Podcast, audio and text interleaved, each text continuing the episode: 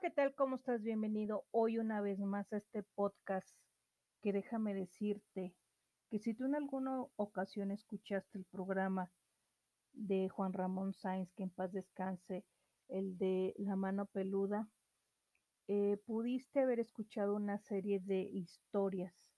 Las más impactantes de las historias fue el caso de Josué y la casa de Fidel, que se hicieron eh, transmisiones en el caso de la casa de Fidel en vivo y en el caso de Josué fue alguna de las circunstancias que no sabemos, pero lamentablemente perdió su vida Juan Ramón Sáenz.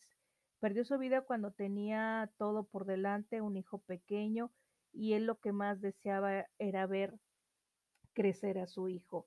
Pero Juan Ramón Sáenz, ¿qué es? Juan Ramón Sáenz, eh, abogado, pero él quería, él quería hacer un programa, él era productor, pero no que se mofaran de esta situación. Y hoy te voy a, a, compartir del libro de la mano peluda que tuvo la oportunidad de presentarse en la Feria del Libro en Monterrey ya hace algún tiempo y eh, tuvimos la oportunidad de que nos firmara el libro de La mano peluda, las historias ocultas de la mano peluda y el día de hoy te voy a, compartir un episodio de este libro y se llama Un ente en casa.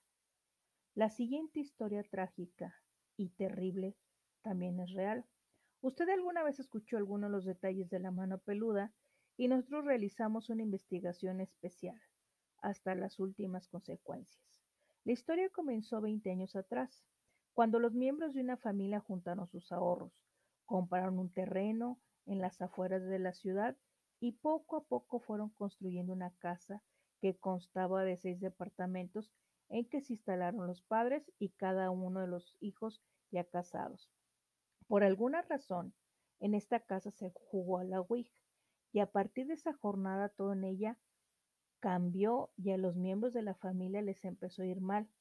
En lo económico, su posición decaía paulatinamente sin que se conociera el motivo, y la salud de los habitantes se veía afectada a partir de nada en especial.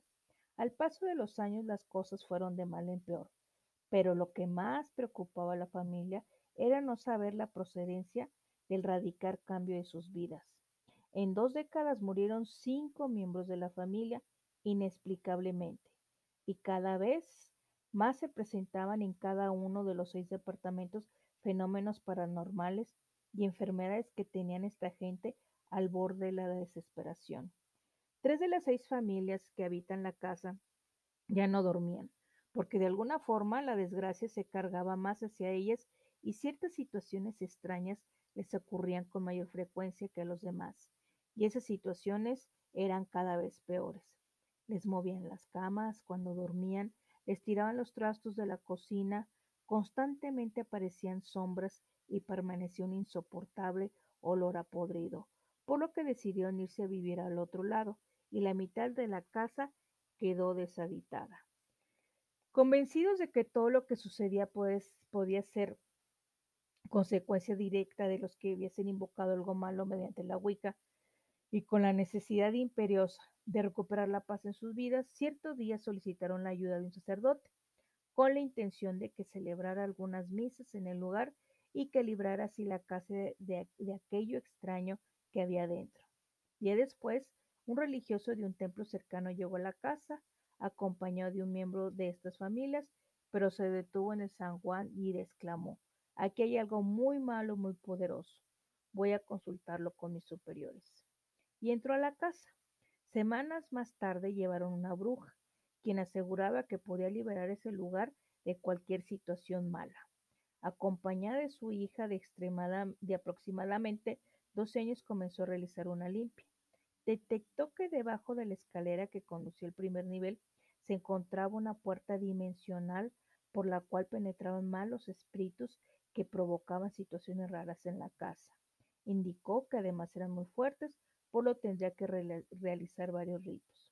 Cuando terminó la primera de las limpias, al recoger sus cosas y retirarse, su hija se empezó a comportar de una forma extraña. Tenía la vista fija, no respondía a los llamados de su madre, mientras iba hacia debajo de la escalera.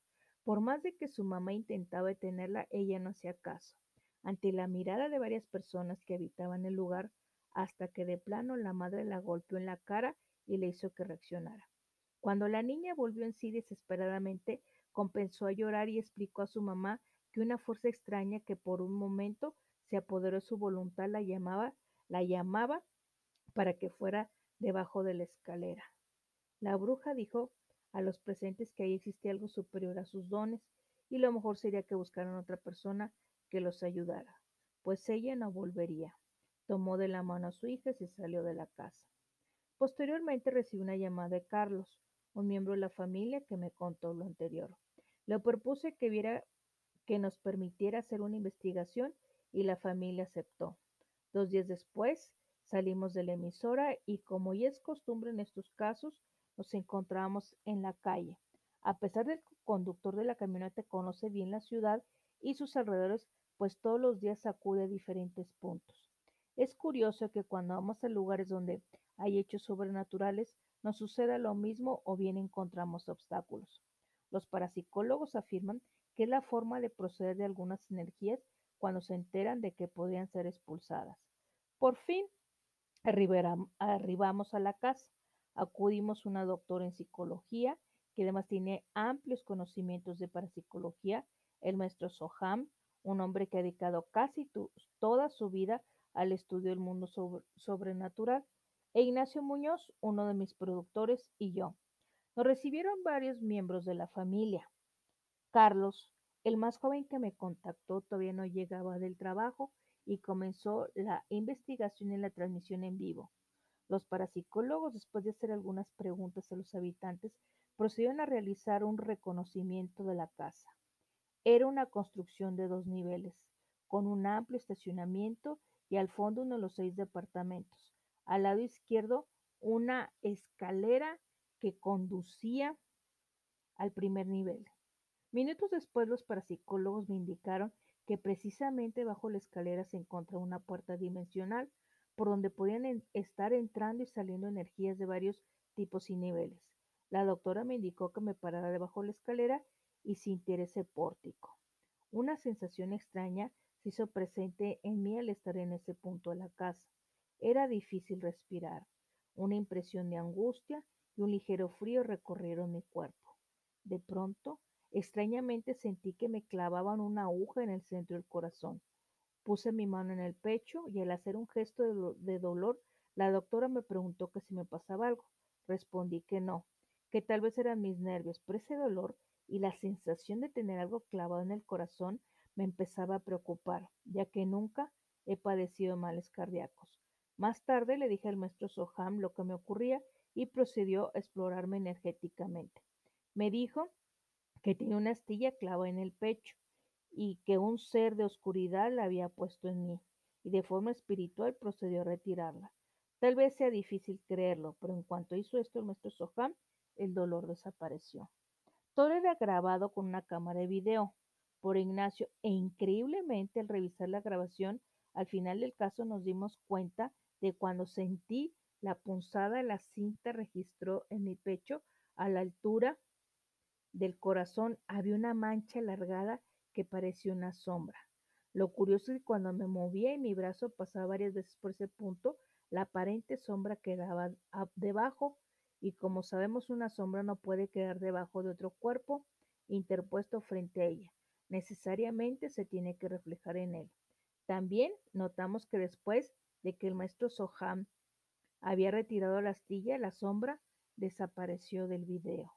Los parapsicólogos detectaron espiritualmente un ente, al que describieron como grande y poderoso, por lo que iniciaron un ritual acompañado de oraciones, algunas en latín y en arameo. Encendieron varias velas y cercaron con ellas el área cercana a la escalera, y entonces bajó significativamente la temperatura y el detector de energía que llevaba consigo registraba actividad. Me acerqué para describir en mi transmisión lo que estaba sucediendo.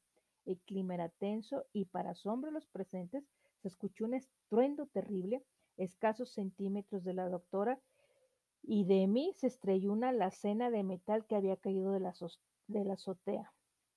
Gracias a Dios no nos golpeó, pues nos habría causado lesiones graves o tal vez la muerte. De inmediato subimos al azotea el maestro Soham y yo, pero no había nadie, solo unas cajas con botellas y dos sillas maltrechas. No era posible que quien hubiera arrojado el mueble huyera, porque en caso de que hubiese corrido a esconderse, en la casa fácilmente nos hubiéramos percatado su presencia. Además, era imposible que saltara a la otra casa, porque no había casas contiguas con dos niveles. Solo se podía escapar de la azotea con la ayuda de una escalera, que por supuesto no se podía retirar y, ocultar en unos segundos y hacer ruidos. Extrañados bajamos nuevamente, en donde se hallaba lo demás, y una persona en la casa nos dijo que ese mueble tenía como un año arrumbado en la azotea. En ese instante llegó Carlos con quien platiqué unos minutos. La doctora y el maestro Soham subieron al primer nivel y mencionaron que cercaban cada vez más al ente. Recomendaron que nadie subiera, por lo que marcaron la zona con una hilera de velas al inicio de la escalera.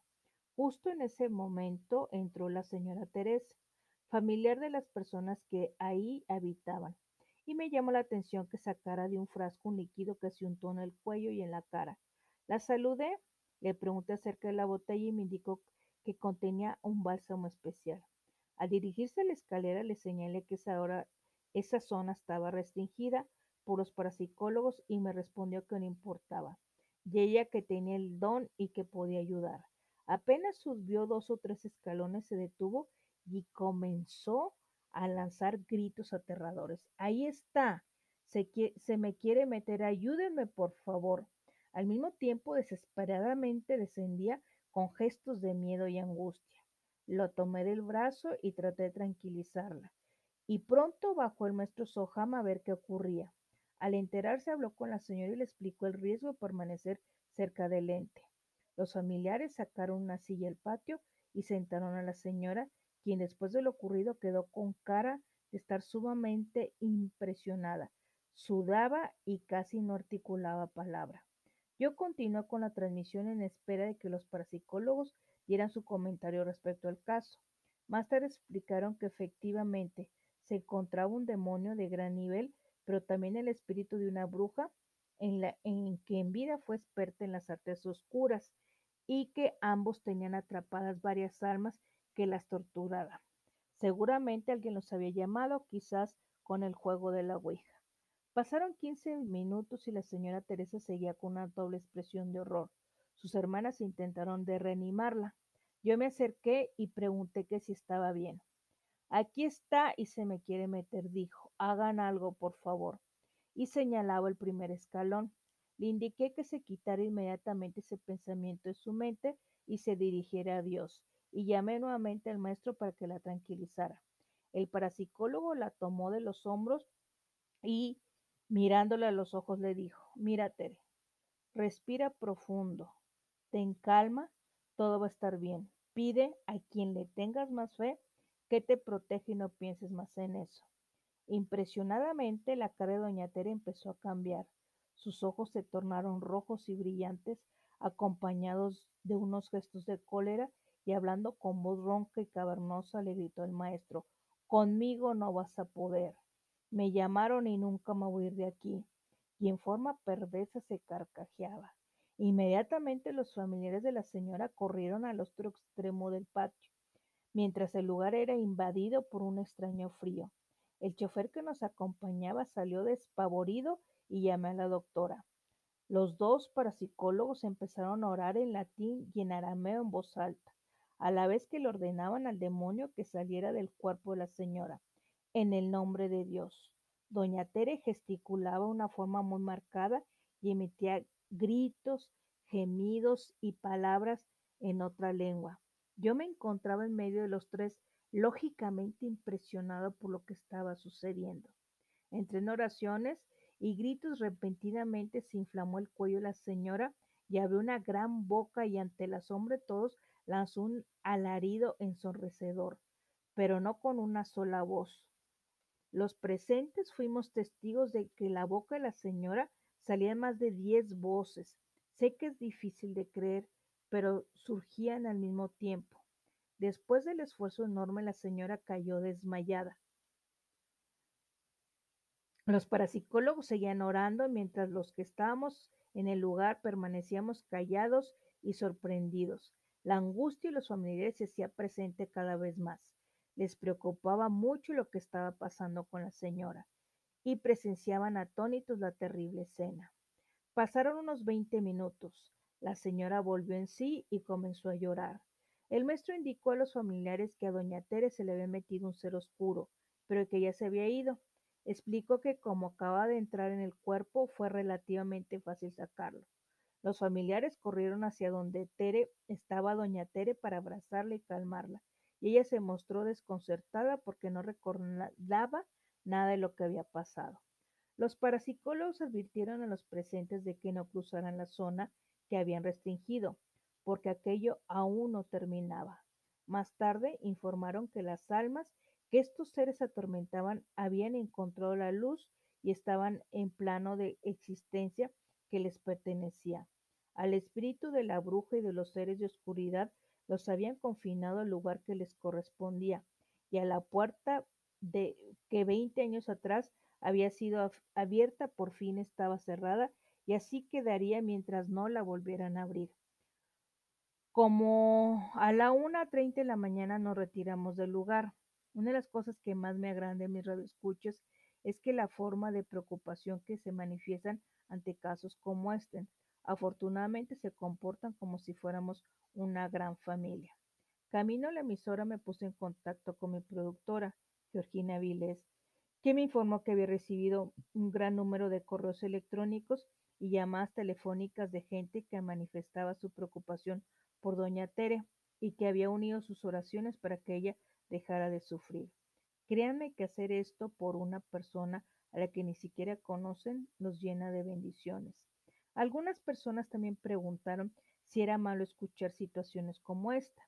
Yo he explicado al aire en diferentes ocasiones que el único riesgo es que se sugestionen, y por eso siempre les pido que escuchen como algo ajeno a ellas las historias y las transmisiones donde desde los lugares donde transcurren las cosas paranormales. Lo que transmitimos ocurrió o le está pasando a otras personas en lugares de lejanos y de hecho, escucharlo a través de sus aparatos de radio no representa el menor riesgo. No así para quienes estamos en contacto directo, en persona por teléfono con un hecho o una persona que esté viviendo alguna situación sobrenatural seria. Y déjenme decirles que en varias ocasiones, escuchando ciertos casos, nos han ocurrido cosas serias en la cabina. Ahora les narraré uno de los casos más impactantes de la mano peluda. Y esto yo recuerdo que él mencionaba que a veces tenían la Biblia abierta ahí en cabina y, se, y las hojas se le enrollaban, se les bajaba la temperatura y empezaba un olor terrible. Y todo esto sucede para las personas que abren estas puertas de otras dimensiones. Por eso, si tú me estás escuchando o si usted me está escuchando, no juegue la, a la Ouija. Es abrir puertas que a lo mejor nunca se van a poder cerrar y lo más importante es que usted se cubra con la sangre de Cristo, que usted no dé pie a este tipo de situaciones. Como habíamos mencionado, Juan Ramón Sáenz estuvo involucrado en este programa que tuvo mucho rating, que le fue muy bien, pero también que le costó la vida. Él tuvo que leer más de 600 libros para hacer este programa, le dio la seriedad que se pensaba, pero mucha gente subió, sufrió de cosas sobrenaturales. Entonces, ¿qué es lo que podemos hacer? Como quien dice, apague la luz y escuche. Hasta pronto. Bye. No tenga miedo.